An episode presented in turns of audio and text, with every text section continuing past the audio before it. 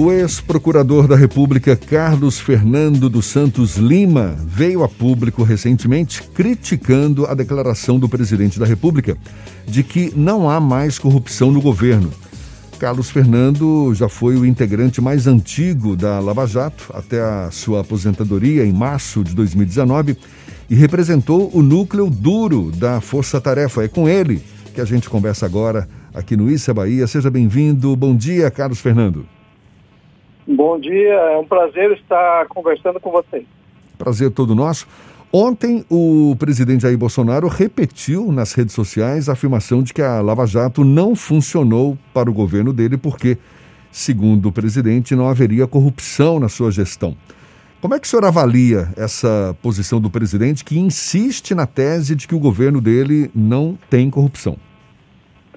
É, eu creio que é um uma, uma mentira deslavada do presidente, uma forma de tentar esconder o fato de que o governo dele é sustentado pelas mesmas forças políticas que foram reveladas na Operação Lava Jato como ah, os principais partidos envolvidos na, na corrupção. Nesse caso, o Centrão. É, são partidos que é, se usam da fisiologia, do pragmatismo e permanecem em todos os governos do Brasil desde a redemocratização. Isso, infelizmente, vai levar ao mesmo processo que houve no governo do PT. Não faz diferença essencialmente. Mas por que, que o senhor acha que ele está tapando o sol com a peneira? Porque ele não consegue deix deixar o palanque. É, Jair Bolsonaro ele não efetivamente não governa, ele, ele vive sempre de manifestações típicas eleitorais.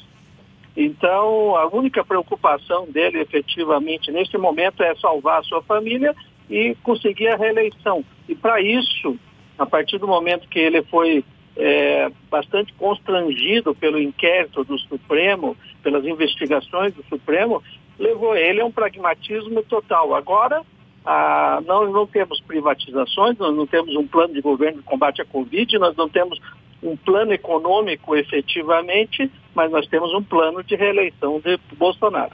E quais são os indícios de corrupção que o senhor enxerga no governo Bolsonaro? Bom, primeiro, nós temos um, uma, uh, espraiado pelo Brasil inteiro uma série de nomeados dos mesmos grupos que nomearam os dirigentes da Petrobras. Os mesmos grupos que nomearam pessoas para a Eletrobras, mesmos grupos que tiveram é, espraiados pelo governo anterior é, cargos pelo, por, todos os lados. Nós vemos isto na distribuição de verbas para esses grupos políticos.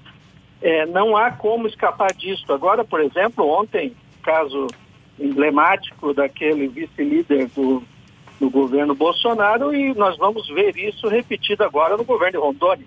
Isso vai acontecer com verbas federais que foram para lá. Então, essas coisas continuam acontecendo e vão acontecer, independente de Bolsonaro falar ou não falar, discutir ou não discutir. Por quê? Porque é assim que funciona o nosso presidencialismo de coalizão, infelizmente. Fernando, o seu xará Fernando aqui falando, o lavajatismo em um dado momento, a gente começou a tratar como uma espécie de força política, apesar de não ser necessariamente uma força partidarizada. Ele aderiu ao modelo de governo com o presidente Jair Bolsonaro e especialmente com a chegada do ex-juiz Sérgio Moro no governo. O senhor acredita que há um afastamento das teses defendidas por esse grupo da Lava Jato a partir do momento que o Sérgio Moro deixa o governo ou o governo ainda tem algum tipo de, de mantém algum tipo de relação com as ideias primordiais desse grupo, aquele grupo que gerou as 10 medidas contra a corrupção, por exemplo, ele ainda conversa com esse agrupamento? Primeiro, é, veja bem que não houve uma adesão, nem caberia haver uma adesão da, de, de, da Lava Jato ao governo Bolsonaro. Houve uma adesão é, individual de Sérgio Moro, que acreditou nas promessas mas boa parte de nós, de nós procuradores, especialmente, mantivemos um afastamento profilático, porque nós não temos que nos meter na atividade política. Nós podemos fazer propostas no sentido da grande política, política de é, distribuição de justiça no Brasil. Foi isso a campanha das 10 medidas contra a corrupção.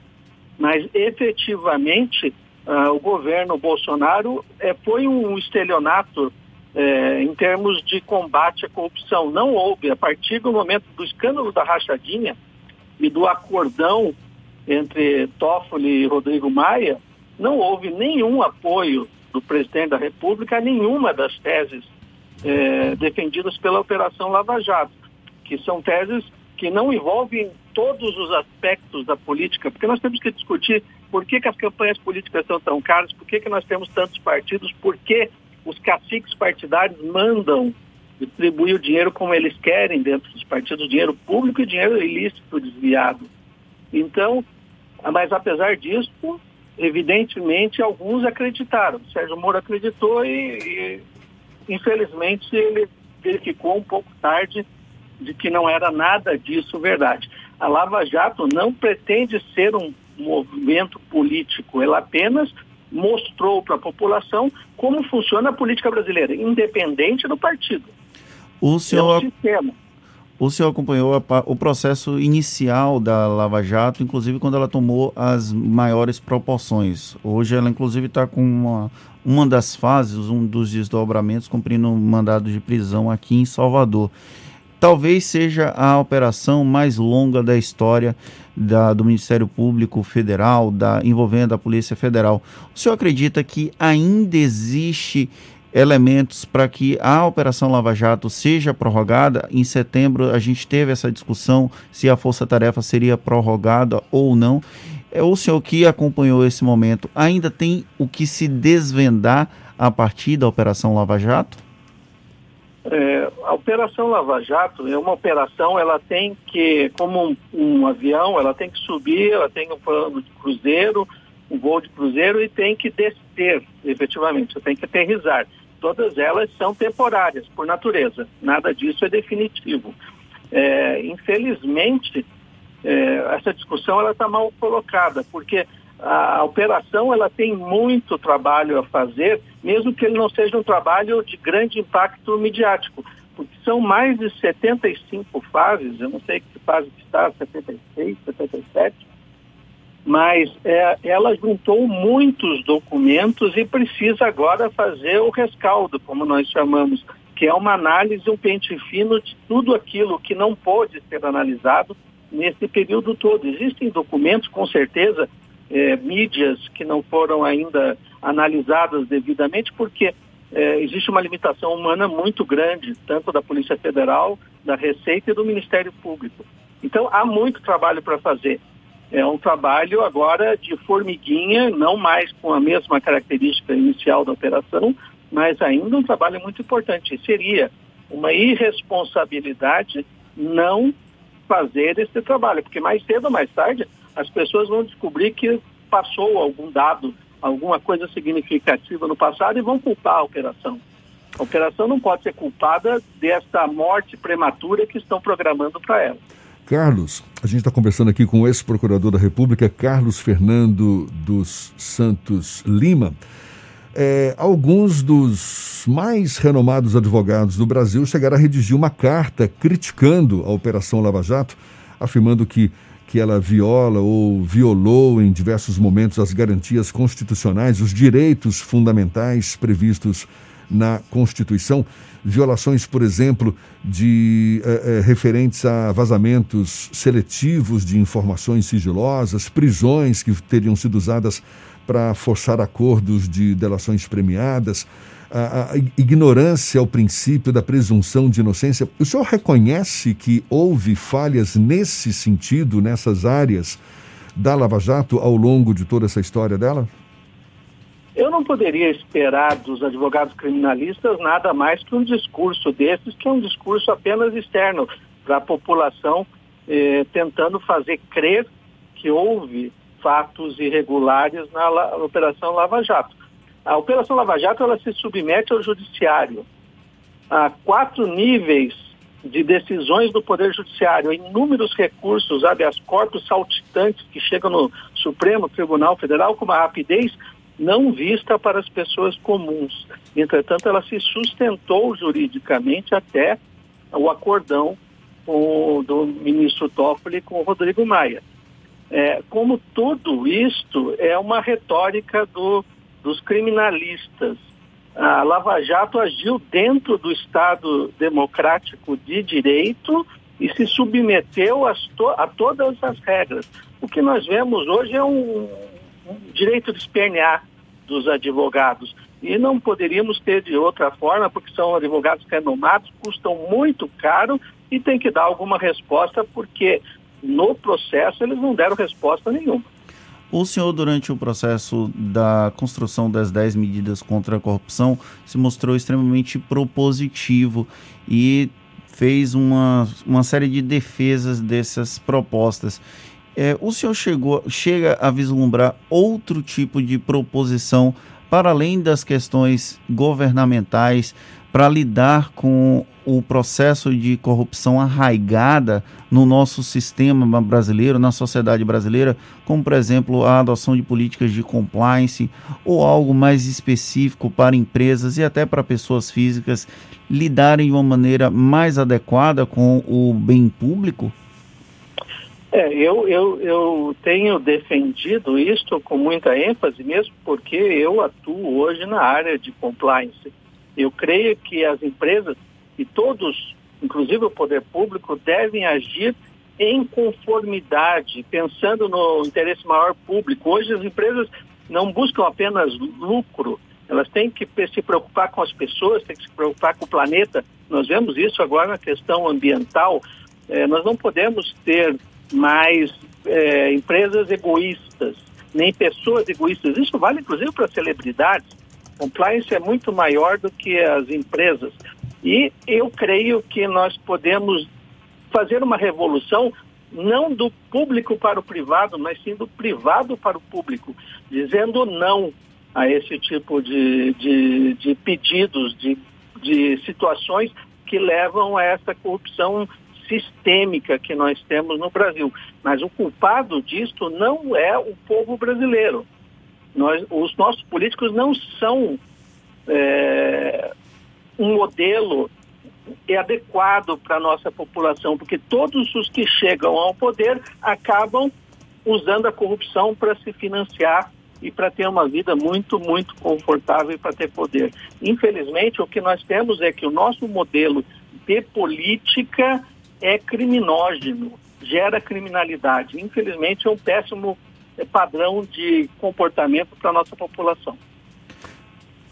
Quais são os próximos passos que o senhor vislumbra para a Lava Jato, depois de quase mais de seis anos de atuação, não é isso?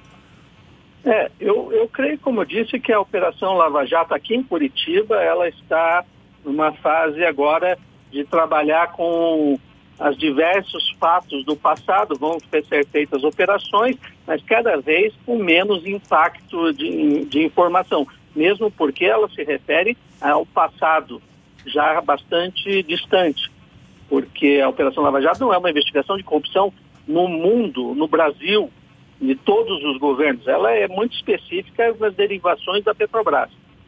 É, mas nós temos a operação no Rio de Janeiro com muito sucesso e, infelizmente, as outras operações tanto em Brasília quanto em São Paulo, acabaram sendo mortas pela atual administração da PGR. É, mas, de qualquer maneira, o que eu espero é que esse modelo de investigação, e nós estamos vendo isso na, na questão da Covid, que é o uso de forças-tarefas, é o uso inteligente de negociação, de colaboração e de leniência, o uso da comunicação, da cooperação jurídica internacional, se torne o padrão porque a Lava Jato é, antes de tudo, uma revelação de como a política brasileira se financia, mas também de um novo padrão técnico de investigação por parte dos órgãos públicos. Críticos da Operação Lava Jato acusam o uso político dessa força-tarefa e até das decisões jurídicas nesse âmbito. E aí tem esse momento da migração do Sérgio Moro para o Ministério da Justiça e Segurança Pública do governo Bolsonaro, que é como se fosse uma, um reforço desse argumento. No entanto, da força-tarefa não emergiu nenhum tipo de candidato ainda. É, existe algum interesse de integrantes da Lava Jato em participar do processo político enquanto candidatos? O senhor, por exemplo, que já se aposentou, vislumbra algum tipo de candidatura no futuro? É, eu não, eu não creio que nós do Ministério Público, eu que fui tantos anos, até porque não podemos fazer política partidária, é, nós não temos nenhum tipo de envolvimento com a política. É fato que alguns candidatos, alguns movimentos se vincularam à ideia de combate à corrupção, mas isso é, veio deles. Nunca houve um, o, o endossamento pela Lava Jato de nenhum candidato. Aconteceu individualmente com o Sérgio Moro de acreditar no candidato Jair Bolsonaro, houve um equívoco que se retratou e com, com a importância de ter exposto o problema de uma forma muito corajosa para, para toda a população. Mas, de qualquer maneira, eu pessoalmente não creio, não vejo nenhum outro é, procurador com esta, com esta vontade política. A política no Brasil é muito difícil de ser feita por pessoas que não têm recurso. E, infelizmente, o recurso no Brasil é distribuído por caciques partidários, quando é o fundão, ou então por aqueles que têm acesso a esquemas ilícitos. Fazer campanha política no Brasil para quem é, não tem fontes é, lícitas de recursos próprios é quase impossível. Infelizmente, nós precisamos mudar exatamente isso, para trazer pessoas boas para a política, mas não procuradores da República. O senhor falou agora há pouco ainda em relação à Lava Jato, que ela, de certa forma, perdeu um pouco a força eh, em comparação com a força que já teve no passado, em grande parte por conta da atual gestão da PGR, né, a Procuradoria-Geral da República. Não é a primeira vez que o senhor critica o Procurador-Geral da República, Augusto Aras. Já, o, o, o, já, já disse que ele seria uma ameaça ao combate à corrupção no Brasil. Explica um pouco melhor para a gente o que, que, que, que ameaça é essa que o Procurador-Geral da República, Augusto Aras, pode representar? O, o nosso problema é que o, a vinculação do procurador com o presidente da República, inclusive que o, é muito próxima, uma proximidade que não é adequada para é, a chefia da Procuradoria-Geral da República. Ele já foi escolhido através de, um, de, uma, de uma subversão da praxe que vinha de muitos anos de é, aceitar-se nomes da lista tríplice, que significa independência em relação ao Poder Executivo. E ainda mais numa situação em que o próprio presidente oferece a ele a possibilidade de ser ministro do Supremo. Então, o que nós vimos é que é, Augusto Aras trabalha muito bem e efetivamente quando se trata de governadores. É, até para endossar o argumento do presidente de que o problema da Covid é um problema dos governos estaduais, o que não é verdade. E, mas ele age com absoluta é, falta de transparência e de agilidade nas investigações envolvendo a base de apoio do governo federal no Congresso Nacional. Nós não vemos nada efetivamente em relação às investigações da, da Lava Jato no STF. Não há, não, há, não há avanço, não há fato, não há colaboração, não há nada. Ao contrário, algumas colaborações são arquivadas sem sequer sabermos o que foi revelado. Se é grave, se é importante, se aprova, se não aprova, nada disso vem à tona. Então, o que nós temos é uma gestão que está matando a Operação Lava Jato, matou em São Paulo, matou no próprio gabinete da Procuradoria-Geral da República, está estrangulando as investigações no Rio de Janeiro e em Curitiba, dificultando o trabalho de procuradores eh, pelo Brasil inteiro. Isso é muito grave e essa é uma coisa que nós temos que denunciar com muita força e muita propriedade, porque a população tem que saber o que está acontecendo. Carlos Fernando, ex-procurador da República, Carlos Fernando dos Santos Lima, muito obrigado pela sua disponibilidade, pela sua participação obrigado. aqui conosco no Isso é Bahia. Um bom dia e até uma próxima, então. Bom dia, é um prazer.